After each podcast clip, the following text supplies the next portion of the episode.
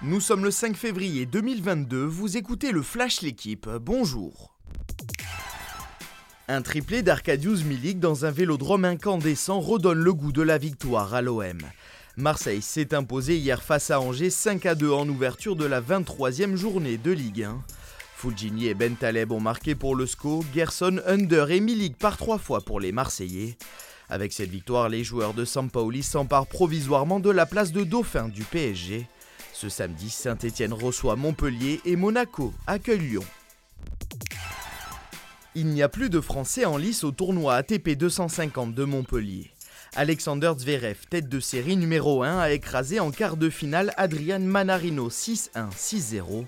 L'Allemand retrouvera ce samedi en demi-finale Michael Himmer. Le Suédois a lui battu Richard Gasquet 7-5, 6-7, 6-1. L'autre demi-finale opposera Philippe Krajinovic à Alexander Bublik. Deuxième succès consécutif pour l'équipe Cofidis sur l'étoile de Bessèges. Après Brian Cocard, Benjamin Thomas a remporté hier la troisième étape pour ses débuts avec ses nouvelles couleurs. Le champion de France du contre-la-montre devance Alberto Bettiol et Tobias Aland Johansen. En plus de la victoire, Thomas prend la tête du classement général. A noter la chute de Richard Carapace qui souffrirait d'une fracture d'un os du métacarpe. L'Asvel a enchaîné face à l'EFS Istanbul une quatrième défaite en Euroleague. Les Villeurbanais se sont inclinés hier 78 à 72 face aux Stambouliotes lors de la 25e journée.